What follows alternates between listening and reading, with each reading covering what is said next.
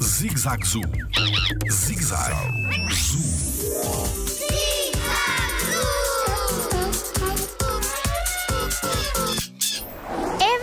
Que já não existem koalas na Austrália? Olá, eu sou o Diogo Gomes e sou biólogo no Jardim Zoológico.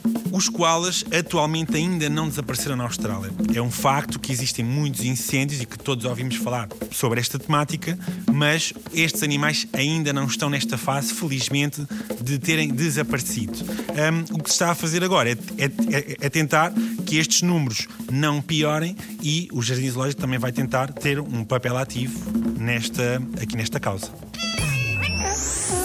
Jardim Zoológico. Pela proteção da vida animal.